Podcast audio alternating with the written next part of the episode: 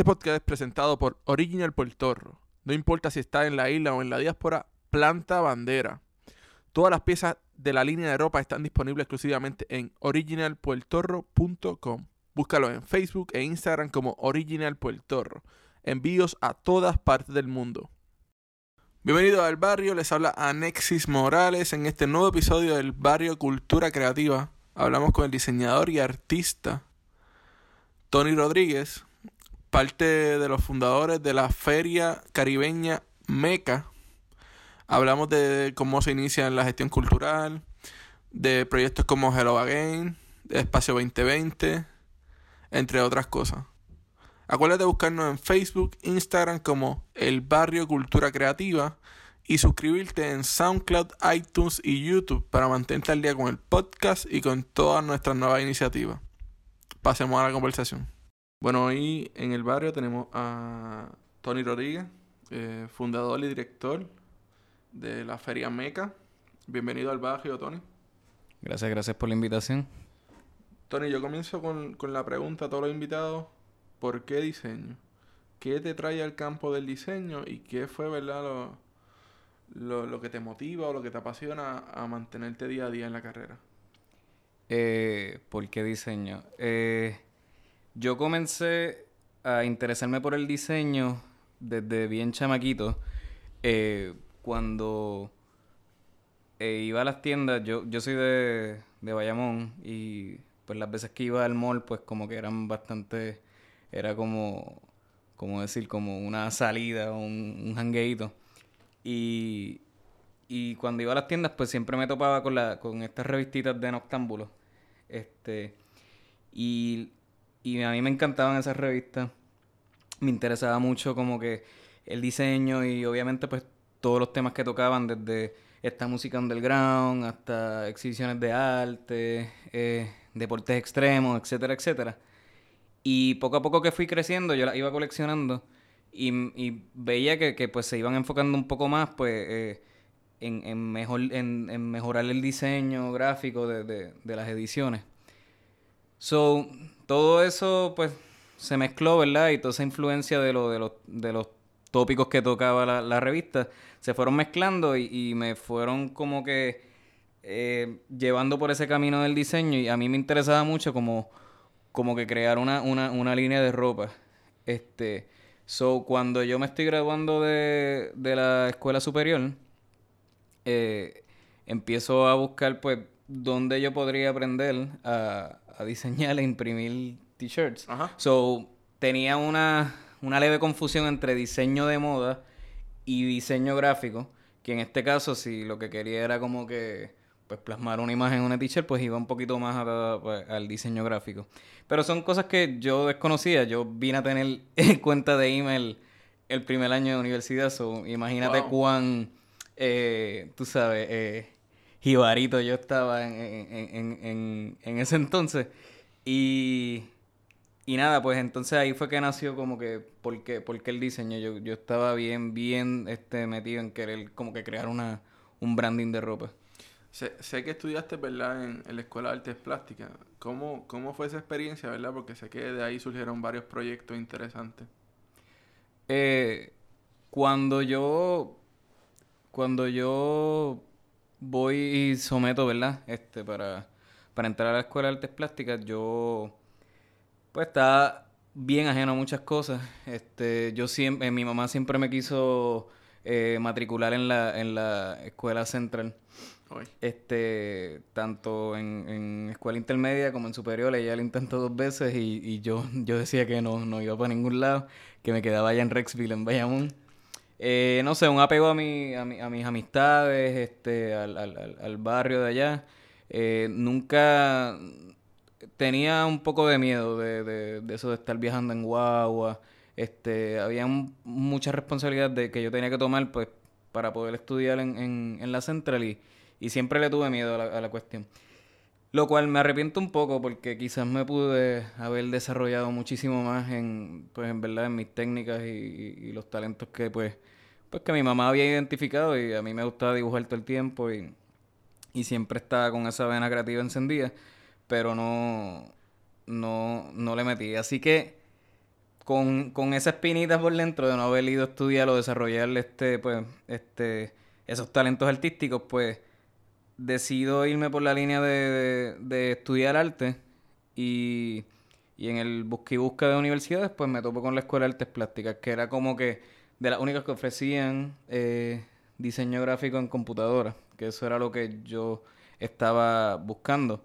Irónicamente, yo no sabía bregar con una computadora, nunca tuve computadora este, propia. Eh, siempre tenía aquí la casa de, un panita, pues que tenía computadora e internet.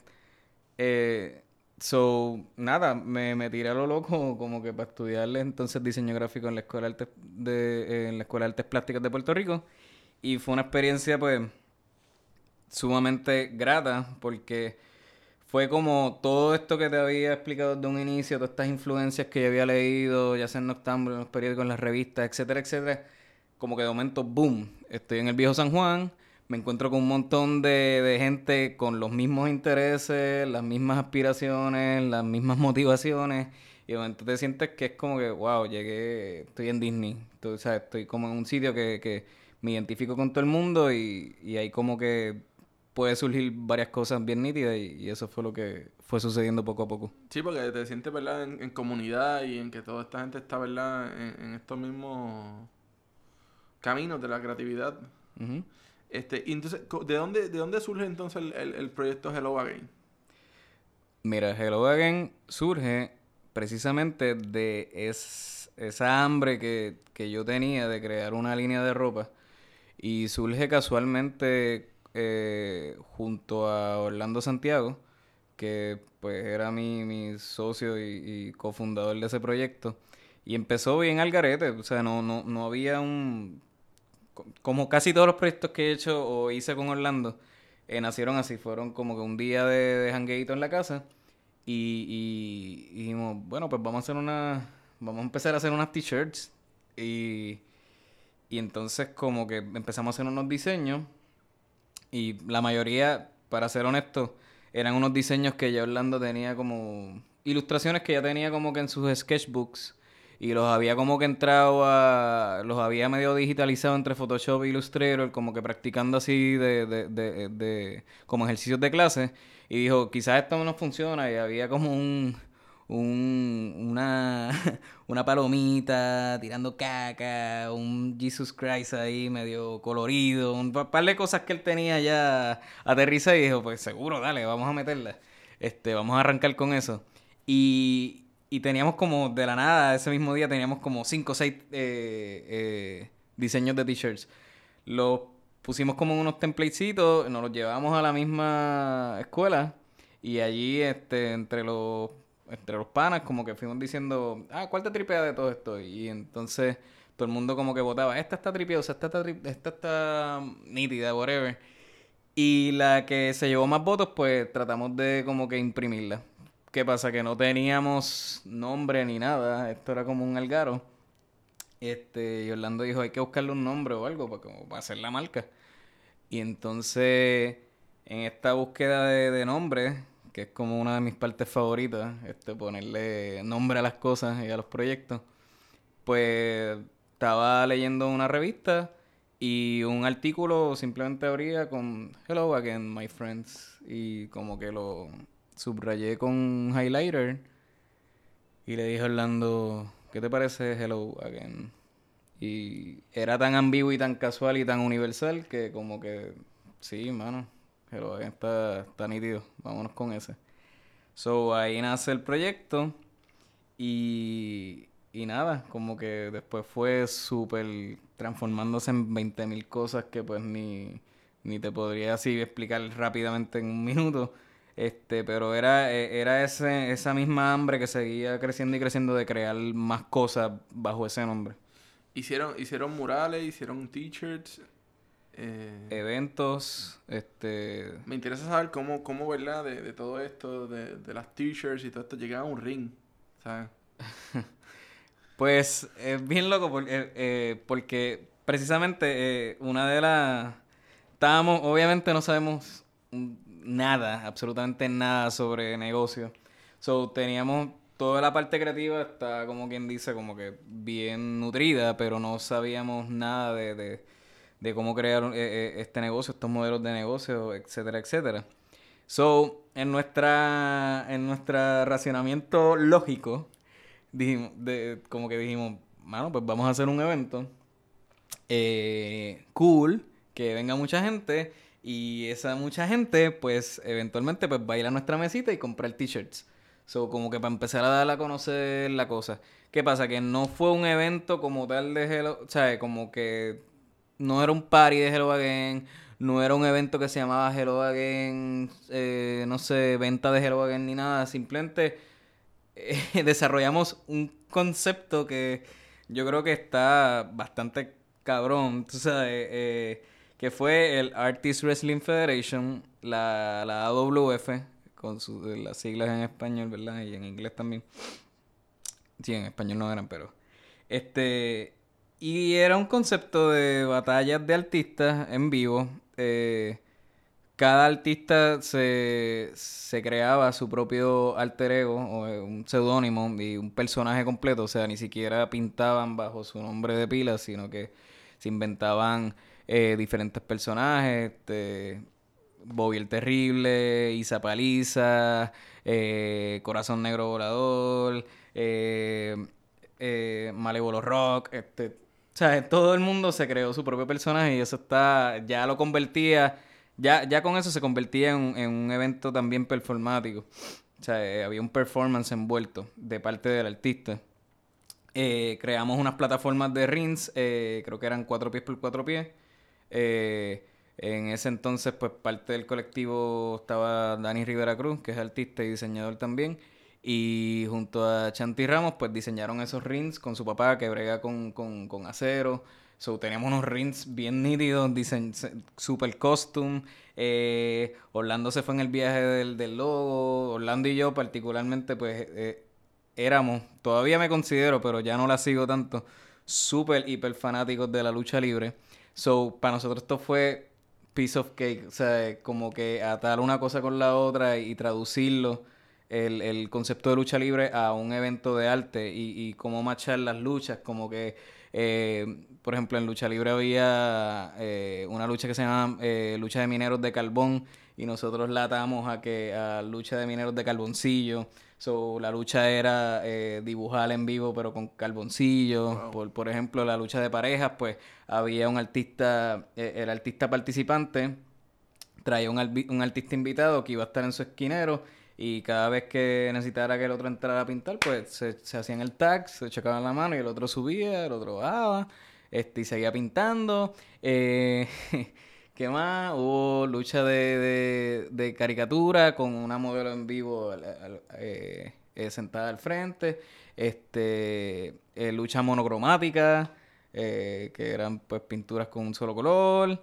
etcétera, etcétera. la lucha hardcore, se, se, todo era válido, se podían usar todo tipo de material, desde spray, pasquín, sticker, sharpie, you name it. Era bien interesante. So, se hicieron como ocho ediciones en, entre nuestro son en Río Piedras, que, que en paz descanse, ya ese lugar no existe, y la respuesta, este, y creo que cumplió su cometido en un, en un periodo bien, bien nítido e interesante de, del corrido de artistas que participaron. Y mientras, mientras están pasando todas estas cosas, ¿verdad? Que tú estabas en la Escuela de Artes Plásticas, ¿qué, qué está, ¿hacia dónde tú estás mirando o qué estás pensando hacer, ¿verdad? Luego que te gradúas de la escuela. Pues, mano, eh, honestamente, eh, todo apuntaba a que pues iba a ser, eh, desarrollarme como diseñador gráfico. yo siempre me consideré el menos talentoso del corillo. Este, yo no, yo sí era bien hábil para sacar ideas, pero sin embargo sentía que, por ejemplo, que, que Orlando era mucho más talentoso que yo, que, que Nuno, eh, Josué Kendo era más talentoso que yo que todo el mundo, you name it. Y, y yo no entendí, yo decía, pues mano, pues eh, en el momento que yo me tenga que valer por mí mismo, pues no sé cómo me va a ir porque no me considero que tengo esas cualidades tan, tan heavy como ellos. Eh, igual esa era mi, ¿verdad? Eh, mi manera de pensar y casi todos los artistas piensan de esa manera, siempre se, se como que no, ¿cómo se dice? No, no, no ven su, su potencial o lo que sea, siempre piensan que pues, ah, soy una caca, tú sabes, no, no estoy a ese nivel, etcétera, etcétera, nunca están conformes, muchas inseguridades. Y en ese caso, pues yo, yo sentía que tenía esas inseguridades. Eh, porque pues eh, Josué viene del... Josué venía del cómic, so, él ya de por sí ilustraba absolutamente eh, bien demente. Este, Orlando siempre se pasaba dibujando. Eh, Dani era bien, bien duro en la pintura. Este, entonces yo no, como que yo sentía que yo no encontraba mi, mi spot, porque yo decía, puedo pintar, pero no pinto tan bien como, como este. Puedo dibujar, pero no dibujo tan bien como el otro. Puedo ilustrar, pero no como el otro. Entonces, ahí yo sentía que cogía un, un montón. Y no es hasta que salgo de la escuela que me doy cuenta que, que esta cuestión de verdad de la de bregar con, con creatividad y esta industria creativa pues va mucho más allá de simplemente pues poder diseñar bien o poder ilustrar bien, etcétera. Las ideas y los conceptos y llevarlos a cabo, gestionarlos, dirigirlos eh, y, quizás hasta hacer la cara de, esos proyectos eh, igual o mucho más importante a veces que simplemente pues poder llevar a cabo un diseño y con todo y eso fui aprendiendo poco a poco a pulirme más en, en, en tipografía, en, uso tipográfico, en, ilustración, en, crear logotipos, etcétera, etcétera, etcétera. Pero eh, en lo que me desarrollaba esa parte, pues fui desarrollando la, la, parte, pues, ¿verdad? Más, más creativa, este, la de sacar ideas, este plantear el proyecto desde from scratch hasta llevar hasta ejecutarlo. Y, y, pues eso fue puramente en la calle. Digo esto nació desde la universidad el ir gestionando proyectos. Este no es hasta que uno sale afuera pues que, que entonces va conociendo cómo se cómo se bate el cobre y el negocio. ¿Y cuál fue tu primera experiencia como tal, como profesional, verdad? Luego de la, de la, de la universidad y de todos estos proyectos que ya habías generado, eh, ¿Cuál fue el primer lugar que, tuviste experiencia como diseñador gráfico y, fuiste a buscar, ¿verdad? Aprender. Eh, fueron varios. Fueron. La mayoría eran como desde. Desde. ¿Verdad? Desde uno siendo freelance. Pero así, así. Yo recuerdo que. Todos nosotros casualmente trabajamos en una, en una compañía que se llamaba Wico, Wireless Communication Ideas, whatever, no me acuerdo ahora muy bien el nombre. Y esa compañía, curiosamente, llegó a tener, en, ¿verdad? Dentro de su equipo creativo, un Dream Team bien, bien heavy de, de creativos, pero para diseñar porquerías. O sea, era como que ahí nosotros diseñábamos eh, landing pages como para textea al 50-50 y te llegarán estas chicas candentes, qué sé yo qué diablo. O textea al 40-40 y sabrás este qué te deparará en el futuro. Ese tipo de cosas. Entonces uno como que se fajaba un montón diseñando y de momento cuando lo entregabas te decían, está está brutal, pero necesito que se vea más porquería. O sea, esto, esto va a un público bien masa, necesito que esto sea nada que, que, que apele a nada, esto tiene que ser una porquería. Y entonces, para mí era bien difícil, y me imagino que para todo el corillo también, diseñar porquería es bien difícil. O sea, cuando tú tienes como que un knowledge de, que esto se tiene que ver así, esto se tiene que ver eh, bien, eh, eh, esta paleta color tiene que, ser coherente, esta jerarquía de, tipografía, pues, ¿sabes? Cuando de momento te derrumban eso y dicen, no, no, necesito que se vea más porquería, pues fue una época oscura y, frustrante para todos nosotros porque pues estábamos allí, cobrábamos bien para ese entonces, digo, no era la millonada, pero era nuestra primera experiencia de trabajo. Y logramos trabajar todo en corillo y fue una experiencia bien, bien nítida. Y, de ahí empezamos, ahí logramos como que pues, pues yo me logré mudar de mi casa, sacar mi primer apartamento, este, empezar a pagar como que mis bills, pues como que nos empezamos a sentir, por lo menos yo me sentía ya como que más adulto, más con estas responsabilidades. Y, y sí, considero que fue como que mi primera experiencia así profesional. ¿Y qué fue, verdad, de, de, de, todo esto lo, que te lleva al camino de la publicidad? Eh, eso mismo, eh, cuando ya tú te mudas solo y, y tienes que pagarlo, tienes que pagar la renta, tienes que pagar la luz, tienes que pagar el internet, tienes que pagar el, el, el celular, etcétera, etcétera, pues eh, necesitas un income más, más decente. Entonces, la publicidad, por X o Y razón, pues siempre ha tenido una oferta, ¿verdad? De sueldo un poquito más eh, nítida. O sea, es nítida, o sea, es una... es buena, pero, pero hay mucho sacrificio envuelto, mucho sacrificio de trabajo, eh, de tiempo, de, de poner en pausa eh, proyectos tuyos personales porque pues eh, tú quizás entraste a las nueve pero no sabes a qué hora vas a salir. Eh, mucha frustración. eh, no sé. Yo no soy el más, el más este, fanático de la publicidad. Este, yo me fui desencantando poco a poco. Eh, pero he aprendido un montón. Y, y la publicidad me ha ayudado mucho a cómo yo desarrollar entonces mis proyectos este, a nivel cultural.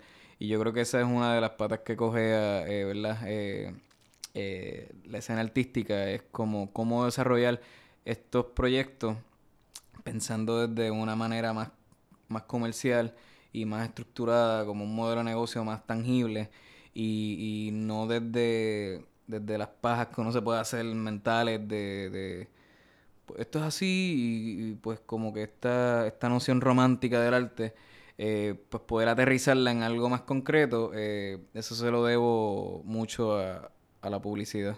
Desde desarrollar propuestas de auspicio hasta saber cómo bregar con un eh, bregar social media, cómo, cómo darle un- una voz y un tono a una a un fanpage, a una marca, etcétera, etcétera, etcétera, todo eh, todo eso yo se lo debo a la publicidad. Y estoy bien agradecido de eso porque yo creo que si no los, los, los últimos proyectos que yo he estado trabajando no, no hubiesen salido, no hubiesen gozado del, pues, del, del éxito que, pues, que han tenido. Se, se va levantando, ¿verdad? Estas inquietudes de, de gestor y de, de- de gestión cultural, ¿verdad? En tus proyectos. Eh, ¿cómo, ¿Cómo llegaste entonces a lo que fue el Espacio 2020? Mira, yo yo puedo, res- puedo resumir que la mayoría de los proyectos surgen porque am, yo no, no sé por qué, yo no, yo no me estoy quieto de crear una cosa, acaba una cosa y ya yo estoy como que tratando de hacer la otra. Eh, y casi hacen overlappings, pero por alguna por alguna buena razón pues pues eh, eh, han podido eh, tener una transición nítida y no, no hacen como un overlapping muy muy drástico. Este 2020 surge de la necesidad que yo entendía que había de crear un espacio de exhibición donde le- se le pudiera dar la oportunidad a, a nuevos talentos este, de exponer ya, ya sea su primer solo show o, eh, o de exhibir por primera vez, aunque sea en, en una colectiva, y, y ver de qué manera eh, poderlos mezclar con artistas un poquito más establecidos y, y- que esas exhibiciones les sirvieran como, como un trampolín este, para que arrancaran con su, con su currículo. Y de ahí, pues, pues que, que eventualmente 2020 eh, cogiera el- el- la importancia y el peso eh, lo más importante posible para que entonces cuando ellos lo pusieran en su currículo, pues eso pesara. Y importara, ah, coño, exhibiste en 2020, qué sé yo, como que eso pues va- es como importante en la escena boricua. Esa era mi visión, como que tratar de llevar el espacio a ese nivel. Este, so, en realidad, pues siempre tuve eso en la mente, pero no, nunca me había lanzado ni nada. En ese entonces, pues trabajaba en, en una agencia de publicidad que, pues, cobraba bastante bien, so me sobraban unos chavitos como para jugar. Y surge una llamada de, de Isam Zaguara, que, que es actualmente el, el- director de la galería Zaguara Alejandro. Él en ese entonces, pues, me, me, me llama y me dice, Tony, eh, tengo un espacio en la calle Serra, me lo acaban de dar, eh, eh, cuesta tanto la renta y nada, estoy buscando con quién compartirlo. Inicialmente pensando en que iban a ser como nuestros estudios de artista, para ese entonces todavía él también este, producía obra plástica. Y me pareció cool, pero yo le dije, pero me interesa, pero quiero también que sea como espacio de exhibición. Y él dijo, sí, sí, yo más o menos tengo la misma visión, porque en ese entonces él tenía un espacio que se llamaba el 1B en Río Piedra, y él tenía muchos problemas allí en, en el área donde estaba ubicado. So decidió mudarse, entregó ese espacio, entonces está cogiendo este de la calle Serra, el 624 en la calle Serra. Y yo dije, pues tira para adelante, vamos a hacerlo. Y, y, lo cogimos y entonces ahí surge 2020. Eso fue para el 2012. Este, y de ahí para adelante pues tuvimos aproximadamente 38 exhibiciones. Eh, fueron cuatro años bien nítidos. Eh, el proyecto no ha muerto. Está en hold. Este, lamentablemente pues en noviembre pasado tuvimos como un incendio en la parte de arriba del, de la galería. Y, y nada, entonces ese, incendio, los daños colaterales, pues eh, todo el agua de los bomberos pues se filtró para el espacio y se inundó completo y pues fue todo lo que había ahí fue pérdida total. Eh, entonces quedó con daños en el techo que pues no me pudieron asegurar que los iban a arreglar, ¿verdad? Eh, en su totalidad y pues piché, entregué el espacio y por ahora pues estamos en pausa. ¿Cuán, ¿Cuán importante para ti ha sido ¿verdad? abrir estos espacios de colaboración? Es bien importante, o sea, yo creo mucho en la colaboración. Todo, yo creo que el 100% de los proyectos que yo he participado, aunque aunque quede liderándolos o lo que sea, eh, o dirigiéndolos, eh, son proyectos 100% colaborativos. Eh, desde desde Hello Again, AWF, 2020 y ahora lo más reciente Meca, todos han sido colaborativos. Eh, la colaboración yo creo que es la clave de, que por lo menos en Puerto Rico surjan y, se, y se lleven y, se logren los, proyectos. De, o sea, de manera individual es sumamente difícil eh, quizás hasta imposible. Una cosa así como, por ejemplo, en, tu caso, el podcast y, el podcast que yo también comencé, este, pues son un poquito más manejables desde, un, desde un ámbito individual. Pero así proyectos grandes o, que sean un poquito más ambiciosos, eh, la colaboración es sumamente clave. Hablemos, hablemos de eso. De, sé que, ¿verdad? Comenzaste un podcast. Eh, me encanta el contenido que, que has estado generando, ¿verdad? Eh, cómo surge esta idea. Sé que también fue eh, algo que, ¿verdad? Yo lo, yo lo veo desde mi punto de vista, yo lo estaba viendo como parte de, de lo que era el espacio 2020, como que era un, Déjame ver cómo puedo definirlo. Era un, e, es, un side project De, de Espacio 2020, sí.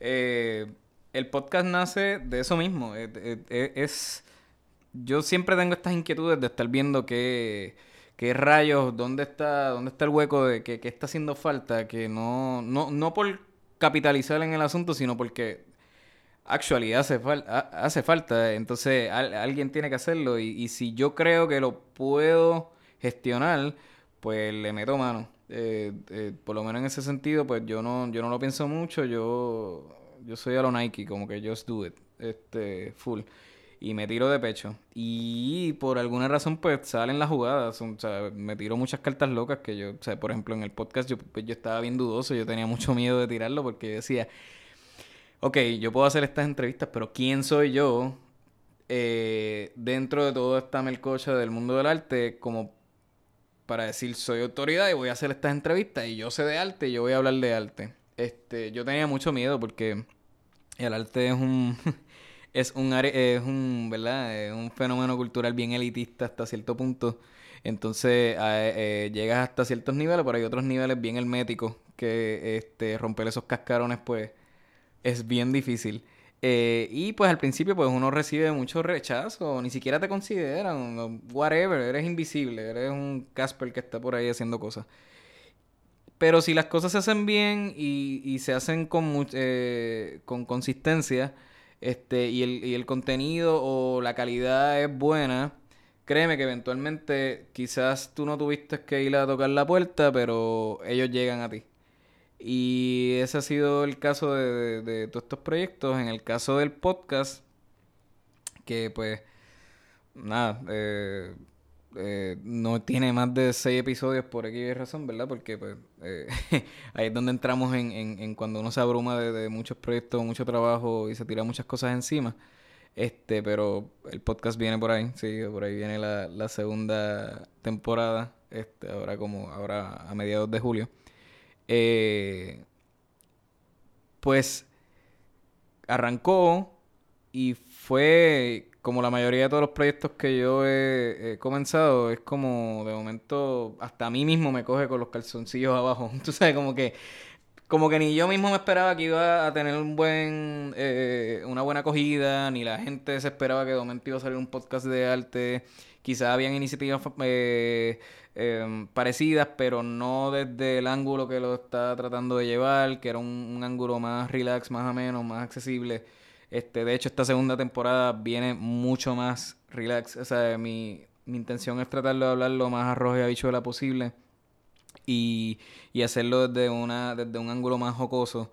No tan no tan square, no tan este recto, no tan erudito, tú sabes, tratar de aterrizar todas estas cosas porque ya de por sí el arte es un poco inaccesible para la gente, la gente le tiene miedo al cubo blanco, la gente le tiene miedo a los museos, eh, la gente le tiene miedo a, a, sentirse o verse eh, que, que, que, son como que no entienden de lo que se está hablando, que son brutos, que, o sea, la gente le tiene mucho miedo a eso. Y, y el arte pues mete ese miedo. Y yo lo que quiero con el podcast es que, número uno, que lo entiendan, que conozcan a sus protagonistas, que, que vean que son gente normal de carne y hueso, que hablan igual de cafre que nosotros, este, que son unos charlatanes, tú sabes que no hay por qué estar eh, esta cosa de que ellos están acá arriba, yo estoy acá abajo, ellos están en el pedestal, yo estoy admirándolos desde afuera. Esa es la intención del podcast.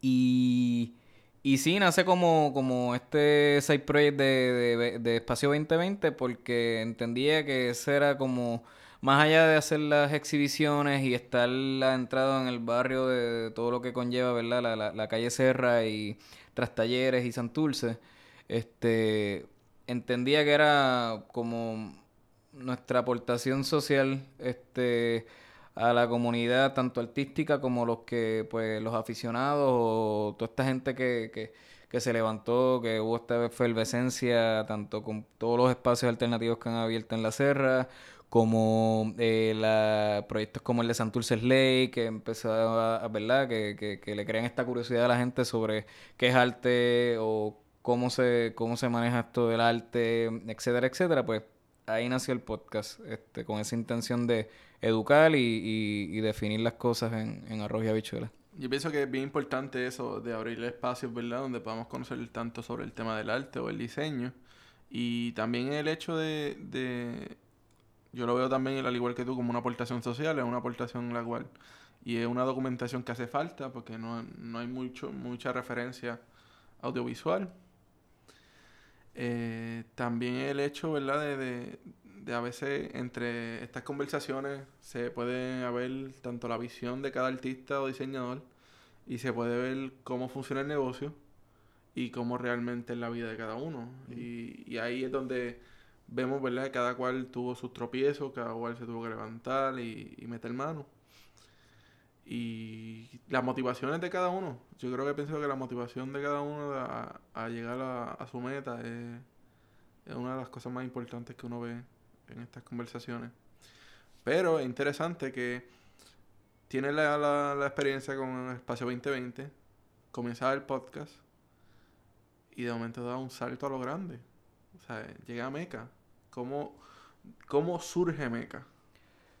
Mira, eh, Meca, volvemos a, esta, esta, cuestión de, identificar los eslabones perdidos dentro de, lo que compone quizás una, una escena cultural o artística eh, completa. Y Meca no es la primera iniciativa de, de, feria de arte que se da en Puerto Rico o el Caribe. Obviamente, pues, por lo menos todo el mundo conoce o, escuchó en algún momento el nombre de Circa, que era, eh, fue la, la, primera y única feria de arte que se dio en toda esta región. Eh, pero llevaba eh, esa, un evento de esa índole, pues llevaba ausente eh, en la isla desde 2010, creo que fue la última edición que se dio, desde hace como 8 o 9 años que no, 8 o 7 años que no se daba algo, algo así. So, participando con, con 2020 en, en una feria de arte que se llama Arteba en Buenos Aires, Argentina, este, surge, surge esta inquietud de, querer hacer algo similar en Puerto Rico. Entonces me cruzo con, el que actualmente es mi socio, eh, Dani Báez. Él, él estaba representando a, la galería con la que él trabaja. Él, es la mano derecha de, de, un galerista bien importante en el mundo que se llama Gavin Brown. So, él estaba en representación de Gavin Brown, Gavin Brown Enterprise, que es como se llama la galería. Y pues a él lo envían a todas estas a todas estas ferias y eventos en Latinoamérica como que pues, como scouting, como que para ver qué está pasando, qué está bueno y entonces pues él, él lleva pues toda esa toda esa info de vuelta. Y nada, en, en este nos conocíamos ya anteriormente por, por, por amistades en común y, nos reencontramos allá en Buenos Aires. Y como él era el único dominicano, yo el único puertorriqueño por allá, pues este nos juntamos, hicimos un bonding de mente. Este, y entre todas las conversaciones y jangueos, eh, surge el, el, que él me pregunta, oye, eh, allá en el Caribe, en Puerto Rico, no hay una feria de arte. Y yo, hubo, se llamaba Silca y no se da desde, tal año. Y, pero yo tengo en mi mente como que una idea en gaveta de, de poder hacer como, como una feria de arte o algo similar en Puerto Rico. Y él, yo también, yo lo veo como que vamos, vamos a hacerlo, qué sé yo, vamos a juntarnos. Y yo, pues dale. So, desde ese verano de 2015, este, surge, pues, ¿verdad? Pues lo que hoy día es MECA, este, Mercado Caribeño, que es lo que significa, ¿verdad? La, la abreviatura. Y y es eso, era como que intentar abrir y, añadir a todo lo que es el arte caribeño, a los discursos latinoamericanos, eh, estadounidenses y europeos, etcétera, etcétera, según se vayan sumando los países a la, a, la iniciativa. So, queríamos que fuera una, una feria de arte internacional. Era en, en el, el, hecho de hacerla en Puerto Rico, pues obviamente pues fue una, era una locura en el inicio. Este, so, eh, por la situación, ¿verdad?, que todo el mundo conoce de, la deuda y, toda la situación económica que, hay en Puerto Rico, pero eso en, en parte fue, fue lo que nos, en realidad nos motivó porque pensábamos que era el momento idóneo para hacerla. Era, ¿sabes? No tenemos, ¿sabes? Si ya de por sí el artista y toda la escena artística opera desde la precariedad y hacemos cosas con el aire, y sin dinero y todo, todas las cosas nítidas y de calidad que han salido sin ningún tipo de financiamiento se han logrado, ¿por qué no tirarnos de pecho a tratar a intentar una feria de arte? No tenemos absolutamente nada que perder. Eh, vamos a hacerlo. Y de la mano de Dani, pues yo me atreví porque pues Dani pues tiene los contactos. Yo le digo a él la llave. Él es como Él es all access a muchas personas eh, o muchas personalidades importantes del mundo del arte, específicamente Nueva York, que es donde él reside, que, que en realidad yo no hubiese llegado o no hubiésemos tenido el acceso a, esas personas así porque sí. So que lo vi como un win-win situation. Yo me sentía que estaba bastante preparado, por lo menos a nivel local de poder este, aplanar el terreno para, para crear este tipo de eventos. Eso por mi lado, eh, a nivel local, y él en el, en el lado internacional, pues él conocía a la mayoría de las galerías, era amigo de los directores, este, amigo de curadores, de coleccionistas, etcétera, etcétera. So, me sentí en la confianza y tenía esta seguridad de que sí, íbamos a lograr que estas galerías, eh, estas galerías y estas personas dijeran que sí, voy para Puerto Rico, voy a participar, dime fecha, este, dime dónde y, vamos a hacerlo. Y fue un año y medio bien duro, bien cuesta arriba, de muchos altas, eh, altos y bajos, eh, de, de, dudar de si esto se iba a lograr. este, de, de por poco tirar la toalla, de, de buscar cómo, cómo rayos íbamos a financiar esto. Este, no, no aparecieron auspicios, tristemente dos auspicios metálicos, lo demás fueron puros intercambio y colaboración. Ahí volvemos al concepto de lo colaborativo, este que mucho más allá del equipo que, que, que integró Meca, que eh, Dios los bendiga a todos donde quiera que estén ahora mismo, este eh, si llegan a escuchar esto, pues todos fueron vitales. Eh, este, y todos aportaron su trabajo, su cuerpo, dejaron el cuero, el sudor, lo que sea, sin cobrar absolutamente nada. Y eso me incluye a mí, a Dani, o sea, nadie eh, salió de aquí con, ni con un peso en el bolsillo. Agraciadamente eh, nos fue bien la feria. fue un, un éxito que superó todas las expectativas inclusive las de nosotros, que eran cero expectativas. Nosotros estábamos bien. Yo no quería enamorarme mucho de la idea de que esto pudiese ser algo, ¿verdad? Exitoso, porque todo apuntaba a que podíamos estrellarnos y terminar no solamente como que haciendo un papelón a nivel internacional, sino como que terminar con quizás un montón de deudas. Este, nada, era un, era una locura, fueron meses de mucho estrés, eh, pero se dio.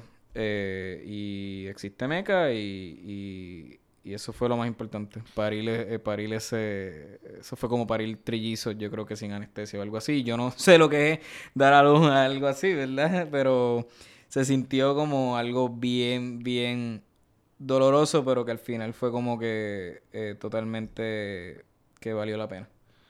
Luego de, de, tanto sacrificio, luego de tanta amanecida, porque eso lleva mucha amanecida, ¿verdad? El, montar un evento como este. Y ver cómo, cómo las personas y, y la gente que, pudo ser parte de, de este evento de Meca,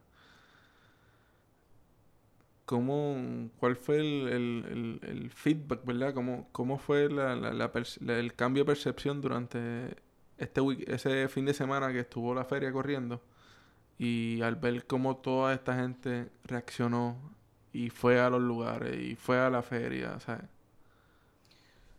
Eh, fue bastante surreal. Eh, ahora, poco a poco, cada vez que pasa, que van pasando las semanas después del evento, pues uno va cayendo en tiempo y espacio y y tratando de digerir todo lo que sucedió. En el momento, pues, uno estaba como medio anestesiado porque estaba entre, entre la pompeadera de que estaba pasando y, y el revolú de, que uno está en la, eh, adentrado en la burbuja de la producción, resolviendo 20.000 problemas y, que, que, surgían, ¿verdad?, de la nada y tenías que estar para arriba y para abajo. Eh, hubo mucha crítica en, en, un inicio cercano ya a las fechas de la, de la feria, ya eh, como estaba sonando mucho en los, eh, en los periódicos y en los medios y, pues se estaba creando un buzz y un hype desde hace muchos meses, ¿verdad? Con muchos meses de anticipación. Ya cercanas a la fecha hubo mucha, mucha, mucha crítica y mucha especulación. Eh, que si, ¿por qué rayos este, en el peor momento de Puerto Rico quieren hacer una feria de arte? Como que eso no es lo que se necesita. Este, ¿Por qué rayos quieren comercializar el arte? El arte no es para venderse, el arte es como, tú sabes, eh, mucha cosa de verdad, de ideologías como que que no, que no van atadas a lo que es el mercado y siempre han visto el mercado como algo fuchicaca malo. Este y, tuvimos que bregar con ese tipo de crítica en un inicio. Pero según fueron, eh, según, ¿verdad? Arranca la feria el primero de junio y van pasando los días, el, todas esas críticas fueron mermando.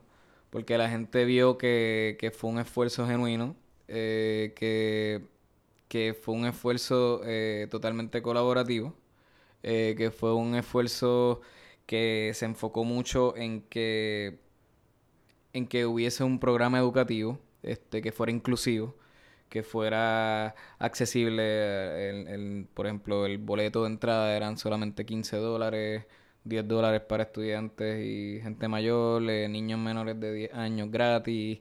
So que se, se, se intentó que, que, que, que acaparara la mayor, ¿verdad? Que fuera un evento no solamente familiar, sino que desde la persona más adulta hasta el más niño, eh, fuera accesible llegar. Eh, el Conservatorio de Música fue un súper acierto. Eh, hubo un, uno de los blogs que nos reseñaron, la, la, Marginal, este, tuvo una línea muy buena que, que a mí me, me tripió y era que mientras, mientras en Puerto Rico cerraban 179 escuelas, Meca decidió llenar una de arte y esa línea para mí ya significa todo en... Eh, para mí eso es ya como que el logro de este tipo de eventos. Eh, porque sí hacen falta. La, en la feria, la intención de la feria no era vender arte. Era crear esta plataforma, este puente internacional de que aquí sí hay arte. Se hace arte de una calidad que no tiene nada que envidiarle a, a ninguna de las capitales del arte eh, a nivel mundial. Eh, ni New York, ni Miami, ni Los Ángeles, ni... ¿Sabes? Aquí se, se, se produce muy buen arte, hay una escena saludable. Lo único que no hay es una estructura de que, que se mantenga eh, sola. y en ese sentido el mercado es bien importante porque tú necesitas, al final del año tú necesitas saber, coño, yo me fajo haciendo esto, pero al final, ¿para qué? Como que todo sale de mi bolsillo, yo tengo que pagar la luz, la renta, o sea, eh, eh, esa cuestión de, de, de las em, que ahora está sonando mucho de las industrias, las empresas creativas, este, el cómo uno profesionalizarse y, y, entender que esto es un negocio y que hay que mantenerlo y que hay que y que hay que gestionarlo de la misma manera que quizás un doctor maneja su oficina, que un abogado maneja su bufete, etcétera, etcétera Pasa lo mismo con el arte, desde mantener el, el estudio, el taller de un artista, hasta si eres un galerista o un, artista que maneja un espacio de exhibición, cómo tú vas a hacer que esto sea autosustentable y cómo tú te vas a proyectar a un nivel internacional y no te quedas aquí, ¿verdad? En, en el insularismo que, que, que por lo regular nosotros conocemos, que es lo que pasa. Hay mucho más allá afuera que Puerto Rico eh, y entiendo que es el momento de explotar este a nivel internacional. So, de ahí surge Meca. Sí, yo pienso que, hay también un miedo a pedir, ¿sabes? Muchas veces nosotros tenemos la fortaleza en, el ámbito creativo, pero en, ni en la misma universidad te dan clases de negocio. O sea, no te dicen que de esto tú vas a vivir. Entonces, si tú vas a vivir de esto, tienes que saber cómo el negocio o cómo, cómo vas a gestionar para mantener que entre una cantidad de dinero constantemente. Y yo creo que esa, esa es una de, de las fallas que hay, ¿verdad? En, la academia. Y es en la que no... Tienen que haber un balance en lo que es la creatividad y el profit, ¿verdad? En, cuanto sustentable sea ya el negocio o el proyecto o lo que sea. Sí, esa, esa es la clase fantasma, la que siempre hace falta y no la dan. Y en mi caso, yo sí la tuve y yo la agarré de otra manera. De hecho, fue gracias a esa clase que yo pude hacer mi tesina de, de ¿verdad? De, la Escuela de Artes Plásticas, que se tituló La obra plástica como producto comercial. Y fue una clase que se llamaba Mercado del Arte. La daba en ese entonces el artista Gamaliel Rodríguez y fue como que fue una clase clave y sumamente vital para todo lo que yo hice after la universidad. Como que después de la universidad esa clase fue lo que definió todo lo que yo hice, tanto de producción artística como gestión cultural, con ahora mismo Meca, fue gracias a esa clase. Y hay un montón de libros que, que hablan sobre la profesionalización del artista, sobre el mercado, cómo funciona esto, y es como que no tienes que venderle el alma al diablo, simplemente es conocer cómo se maneja esto y llevarlo a cabo de una manera genuina y no, ¿verdad? E, irresponsable y profesional y e, eso es todo lo que tiene que pasar. Y sí, el balance entre lo social, lo educativo y lo comercial. Eh, eh, eso es sumamente importante y, si tú lo tienes bien presente en, tu cabeza, no vas a fallar, no vas a fallar. Este, es trabajarlo de la manera más genuina posible. Me quedan tres preguntas para, para cerrar la entrevista. Vamos, eh. ¿Cuán importante es la, gestión cultural en estos tiempos de crisis? Bueno, mira, mira lo que acaba de suceder, este, todos los fondos que cortaron este, a, todo el sector cultural, eh, desde recortes sumamente considerables a instituciones como el Museo de Arte, eh, el Museo de Arte Contemporáneo, el, el, el, el, el, ballet, este, todo se llevó un, un recorte asquerosamente vil y canalla. Tú sabes, como que ahora mismo esos recortes quizás no los dejan en cero, pero los dejan en una posición bien inestable, quizás hasta casi inoperante. Eh, eso, eso, eh, cada una de, esas de esas instituciones. Y otros proyectos que se quedan con cero. Eh, como la Casa del Libro, el Centro de Estudios Avanzados, el Festival de la Palabra, el Coro de Niños de San Juan, hello, que tanto prestigio le ha traído al, fucking país. ¿Cómo tú lo vas a dejar con cero? O sea, ¿qué es lo que está sucediendo? ¿Qué es lo que tú estás intentando? Tú estás tratando de ir borrando, desvaneciendo como que la, una de las pocas cosas que nos dan una identidad como país, ya que llevamos tanto tiempo como colonia o bajo un Estado libre asociado, o whatever you lo quieras nombrar, esas pocas cosas que nos definen como Puerto Rico las estás desmantelando con estos recortes, más allá de las ordenanzas de promesa de la Junta o lo que sea, se ve la, mala movida o la poca importancia que por, por, lo menos el gobierno de turno tiene hacia lo que es la cultura y lo que nos define como país y como pueblo. Eh, entonces, todas estas iniciativas independientes son sumamente importantes. Todo, y, más lo que es eh, a nivel cultural. Eh, la cultura vende. eso se cae de la mata. Muchos países, muchas economías. El mismo Singapur, que se copió de nuestro modelo de negocio económico en los 60 para crearse como país. Un país que apenas lleva 50 años de, fundado, una cosa así. Ahora mismo su, su, su motor económico eh, es la cultura, eh, los museos, las galerías, todo lo que está atado a la cultura es su principal modelo de, negocio eh, con el turismo, atado al turismo. Entonces, un país que se copió de nosotros en un momento dado, ¿cómo es que nos pasó por encima? Pero, pero, o sea, nos dejó, cheque, ¿qué es lo que está pasando aquí? ¿Por qué no se puede invertir en cultura? Eh, no lo sé, pero no, no, no lo dejamos caer. Y pues ahí estamos, seguimos batallando eh, como podamos. Y sí, y se logran las cosas, claro que se logran las cosas porque hay, hay, hay la voluntad. ¿Qué podemos esperar de Meca el próximo año? De Meca podemos esperar que, número uno, una, una feria un poco más eh, madura, eh, una feria con más seguridad. Este, estamos cruzando dedos, ¿verdad? Que de que la tanto la asistencia como mínimo se duplique, eh, que logramos, que que podamos lograr más auspiciador, más, más auspicios, tener más auspiciadores, este eso sería bien importante para, para el éxito del proyecto. Este y, y sobre todo pues más participación de galerías internacionales. Este pero sí, un evento mucho más maduro, mucho más completo, este, con una agenda un poquito más, un poquito más ambiciosa.